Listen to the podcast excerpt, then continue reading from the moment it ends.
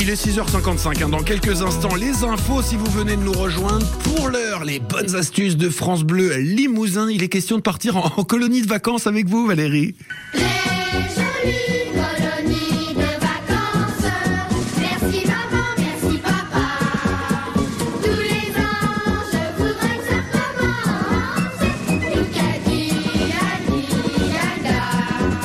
Bonjour, oui. Quand on travaille, c'est la solution idéale. Nos enfants prennent l'air et reviennent la tête pleine de souvenirs et nous pouvons travailler sans mauvaise conscience et sans courir. Mais le hic, c'est le coût qui ne cesse d'augmenter, alors que notre pouvoir d'achat, lui, ne cesse de baisser. Les colons ont connu leur âge d'or de l'après-guerre aux années 60 environ, quand l'État encourageait les départs du plus grand nombre possible d'enfants d'âge scolaire pendant l'été. Mais aujourd'hui, elles sont désertées et ça s'explique sans doute par leur coût. Le prix d'une semaine de vacances en colonie est de 400 à 600 euros par enfant, soit un coût moyen à la journée de 63 euros. Comparé à 10-15 euros par jour pour les séjours de scoutisme ou 35 euros pour une journée, le choix est vite fait. Pourtant, il y a des organismes qui peuvent réduire ce coût. Écoutez.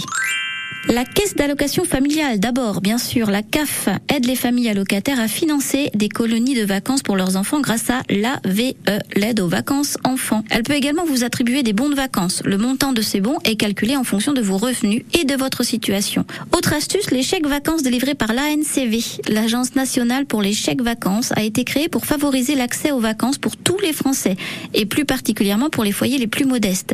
Elle propose deux types d'aide au financement des séjours. Un, les aides au projet vacances et deux, la bourse solidarité vacances BSV qui peut intervenir auprès des plus démunis sous réserve bien sûr toujours de conditions de ressources. Les associations caritatives aussi, certaines associations peuvent aider euh, les familles modestes ou défavorisées à financer les vacances de leurs enfants ou adolescents. C'est le cas par exemple du Secours populaire français. N'hésitez pas à vous tourner vers eux. Et enfin, les communes et mairies. Les communes ou leurs regroupements d'ailleurs agissent socialement par le biais de centres communaux d'action sociale, les fameux CCAS, du service jeunesse ou bien de leurs services sociaux. Euh, les services sociaux, les CCAS, le service jeunesse des mairies peuvent donc vous proposer des aides au séjour. Renseignez-vous pour cela auprès de votre mairie afin d'obtenir de plus amples informations.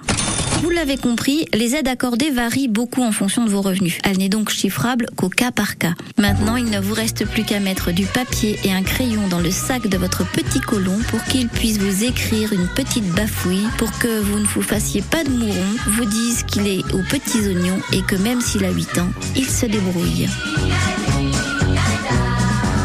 Ça me rappelle de bien bons souvenirs. Merci Valérie. Les bonnes astuces, on les retrouve euh, quand on veut sur le site francebleu.fr.